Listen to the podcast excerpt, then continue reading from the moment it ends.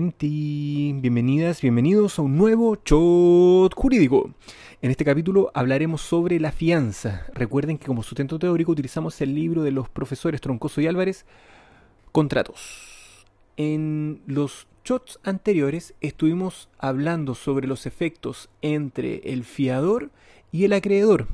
Ahora hablaremos sobre los efectos entre el fiador y el deudor.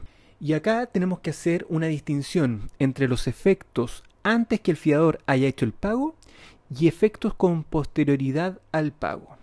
En primer lugar, del derecho que tiene el fiador antes que haya hecho el pago. Artículo 2369. Ahí ustedes van a ver que es un artículo bien grandote que dice el fiador tendrá derecho para que el deudor principal le obtenga el relevo o le caucione las, las resultas de la fianza o consigne medios de pago en los siguientes casos. Y tira cinco numerales. Esta lista, por cierto, es taxativa. Y para obtener el relevo de la fianza es necesario que concurra el consentimiento del acreedor, ya que es con este que el fiador ha celebrado el contrato de fianza. Si el deudor paga sin dar aviso al fiador, es responsable para con este de lo que, por ignorancia de la extinción de la deuda, pagare de nuevo, pero tendrá acción contra el acreedor por el pago indebido. Y si el fiador paga al acreedor y no le dio aviso al deudor, se producen dos consecuencias.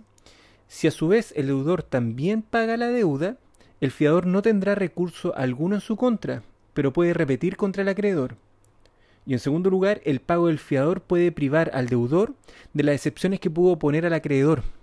Dichas excepciones pueden hacerlas valer contra el fiador cuando éste intente las acciones encaminadas al reembolso.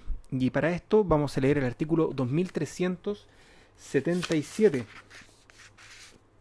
que dice, si el fiador pagó sin haberlo avisado al deudor, podrá éste oponerle todas las excepciones de que el mismo deudor hubiera podido servirse contra el acreedor al tiempo del pago.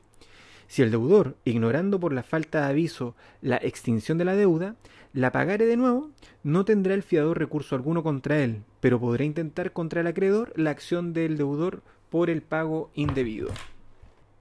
Ahora, los derechos que tiene el fiador después que ha realizado el pago, ahí tenemos que ver dos acciones. La acción de reembolso, que emana de esta fianza en el artículo 2370, y la acción subrogatoria en virtud del artículo 1610, numeral tercero.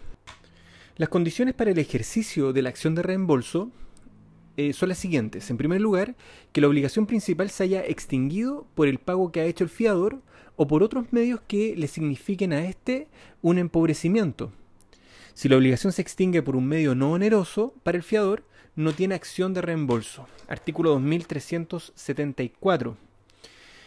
Que el pago hecho, en segundo lugar, que el pago hecho por el fiador sea un pago útil que realmente extinga la obligación. Artículo 1375. Tercero, el mismo artículo, que el fiador no esté privado de la acción. Y el artículo 2375 señala dos casos en que éste está privado de tal acción, cuando ha afianzado una obligación puramente natural, y en segundo lugar cuando se obligó contra la voluntad del deudor, sin embargo, incluso en este caso goza de la acción cuando el pago ha extinguido la deuda. Finalmente, que entable la acción en tiempo oportuno, esto es después del pago. Por excepción, no podrá intentar la acción cuando la obligación no era aún exigible. Esto es si se pagó anticipadamente. Artículo 2373. ¿Contra quién debe dirigir la acción de reembolso? Y hay que estar atento a distintas situaciones. Si hay un solo fiador y un solo deudor, se dirige contra el único deudor. Si hay varios deudores solidarios y un fiador que los ha afianzado a todos, éste puede entablar la acción contra todos o cada uno por el total. Si hay varios deudores solidarios, pero el fiador afianzó a uno solo, puede dirigirse exclusivamente contra el deudor por él afianzado y no contra los otros deudores. Respecto a la acción subrogatoria, em, hay casos en que el fiador no goza de esta, cuando la obligación principal es natural y cuando el fiador pagó sin dar aviso al deudor, el cual ignorando la, la extinción de la deuda, la paga nuevamente. Para finalizar, respecto a la extinción de la fianza, esta puede extinguirse por vía principal o por vía de consecuencia. Como obligación accesoria, se extingue por vía de consecuencia cuando se extingue la obligación principal. Sabemos bien que lo accesorio sigue la suerte de lo principal. Y además se extingue por vía principal, y en este caso puede ser por cualquiera de los medios señalados en el artículo 1567, cuando habla de los modos de extinguir las obligaciones, solución, ovación, transacción, etc. Y los señalados en el artículo 2381, cuando hablamos de la excepción subrogatoria, ¿cierto? Era uno de los puntos, ¿ya? Primero, por el relevo de la fianza en todo o parte, concedido por el acreedor al fiador. Segundo, en cuanto al acreedor por hecho culpa suya ha perdido las acciones en que el fiador tenía el derecho a subrogarse. Y tercero, por la extinción de la obligación principal en todo o parte. Por último, la ley hace referencia mm, especial a la dación en pago y a la confusión en los artículos 2382 y 2383 respectivamente, ya como modos también de extinguir la fianza.